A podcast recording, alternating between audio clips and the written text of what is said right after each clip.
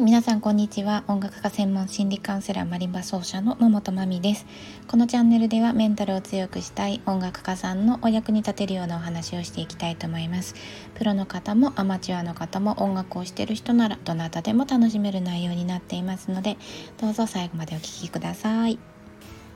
はいえーと今日はですね先ほどまで、えー、クラリネット奏者の方とですね演奏メンタルレッスン1対1のあのレッスンさせていただいていました。でその中で、えー、今日のテーマであるお話が出てきたんですね。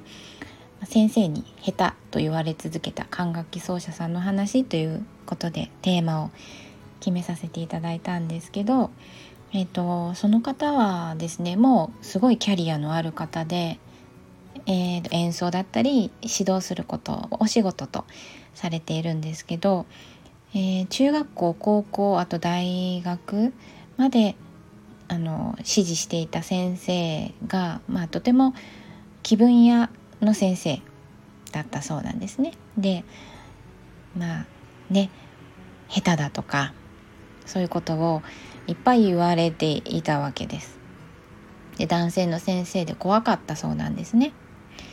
でその時の、えー、イメージ自分がクラリネットを吹く時のイメージっていうのがすごく今も強く残っているんですねその方は。で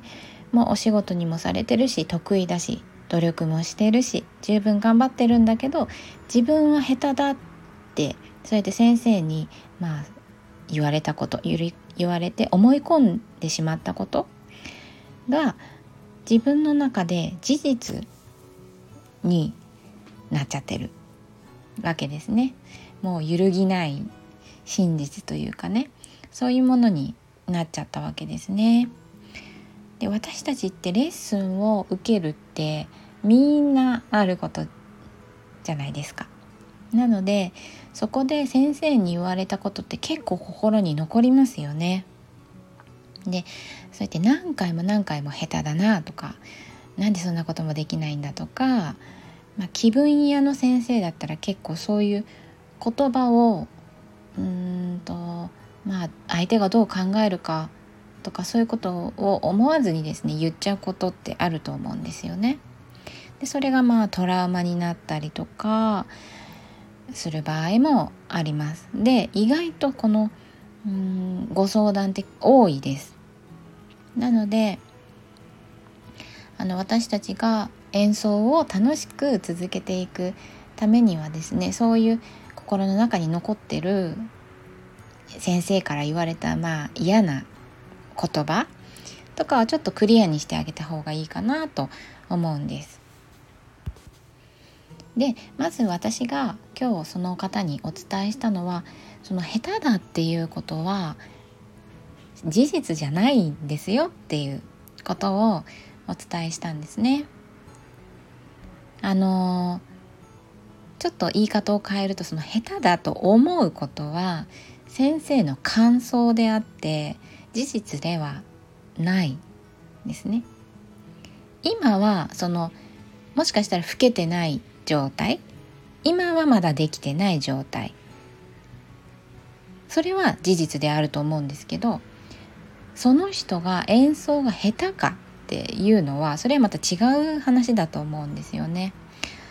うん、あそういうあの下手とか、うん、もう音楽向いてないとかそういう言葉を昔のあの先生方っていうのは結構よく使われていたなと思うんですね私の経験上からも。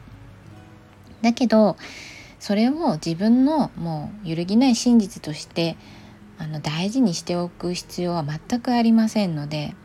もしこれを聞いているあなたの心の中にもなんかそういうちょっともやっとした思い出とかがあるならもうそれは事実じゃないのかもなってちょっと思ってみてください。信じてることを一回あの疑ってみてほしいんですね。そうすると心の中の霧が晴れたみたいに気分がすっきりしていくし先生から言われたこととかもあそんなに重たく感じなくてよかったんだなって私何も悪いことしてないじゃん。あよかったっていうふうに安心していけると思うんですね。なので、うん、下手だかねそういう言葉がもし心に残っていたらちょっと時間をとって向き合ってみるのがおすすめです。でもしもうそういうあの嫌なこと言われ続けていっぱいありすぎて自分じゃどうにもできないっていう方はですね私がお手伝いしますのであの時間はかかってもちゃんと、うん、クリアになるものですから是非一度無料相談でですねあのこんなこと言われたことがありますとかそういうお話を聞かせていただけたら嬉しいです。あのプロの方でもアマチュアの方でもどなたでもあの無料相談は受けていただけます。ので是非あのご都合のいい日を選んでですねご予約いただければと思います。では今日はこの辺で終わりたいと思います。最後まで聞いていただいてありがとうございました。